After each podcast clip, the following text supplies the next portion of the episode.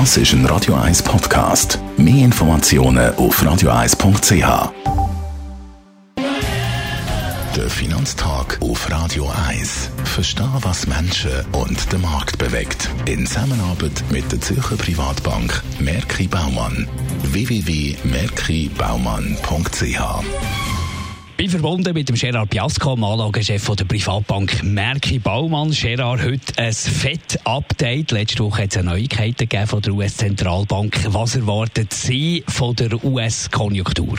Ja, das hat einige Anleger äh, ein bisschen verschreckt, aber eigentlich ist das äh, absolut zu erwarten gewesen. Was die US-Zentralbank nämlich gesagt hat, ist, dass das Jahr wir werden in der amerikanischen Wirtschaft schätze ich etwa 6 Prozent äh, weniger Wachstum haben. Das ist natürlich vor allem wegen dem zweiten Quartal äh, absolut äh, zu erwarten. Und nächstes Jahr, hat sie gesagt, wird es eine Wirtschaftserholung geben, 2021.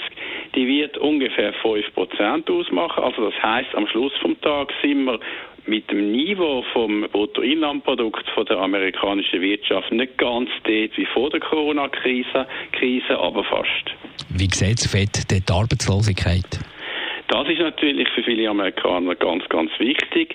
Äh, die betreibt momentan die amerikanische Arbeitslosigkeit etwa 13,5 Prozent. Wir haben ja in der letzten Berichterstattung auch wieder Jobs geschaffen, also sind wieder neue Stellen geschaffen worden, zweieinhalb Millionen. Also das heißt, viele von den Arbeitslosen sind nur temporär oder sind halt temporär gewesen und haben auch wieder können angestellt werden. Und was meint jetzt FED? Das FED sagt, dass die US-Arbeitslosigkeit etwa um 30 Prozent wird zurückgehen von jetzt bis äh, 2020 Ende Jahr. Und was meint äh, die US-Zentralbank zum Thema Inflation?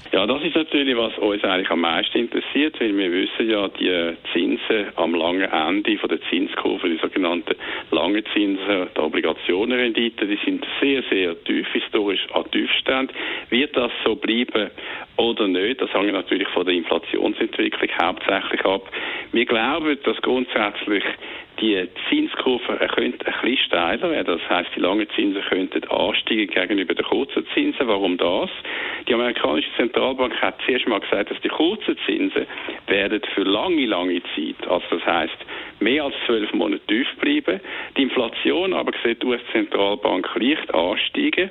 Sie ist momentan 0% in Amerika, wirklich extrem tief. Und sie sagt, die wird ansteigen bis ungefähr 1%. Das ist natürlich immer noch unter dem langfristigen Ziel von 2%, zeigt uns aber an, dass wir könnten doch bei der langen Zinsen einen leichten Anstieg sehen. Und aus dem Grund sind wir ganz klar der Meinung, dass man die Unternehmensobligationen gegenüber Regierungsobligationen momentan favorisieren. Einschätzungen vom Gerard Piasco, Anlagechef der Privatbank Merki Baumann. Der Finanztag gibt es auch als Podcast auf radioeis.ch. Präsentiert von der Zürcher Privatbank Merki Baumann. www.merkibaumann.ch